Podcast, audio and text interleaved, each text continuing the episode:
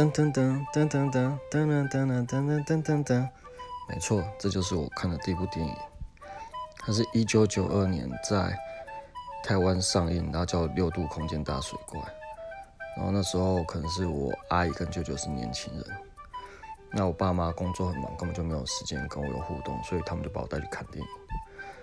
那导致我现在新的哥吉拉上映的时候，其实我内心是非常澎湃，然后会想到以前小时候被带去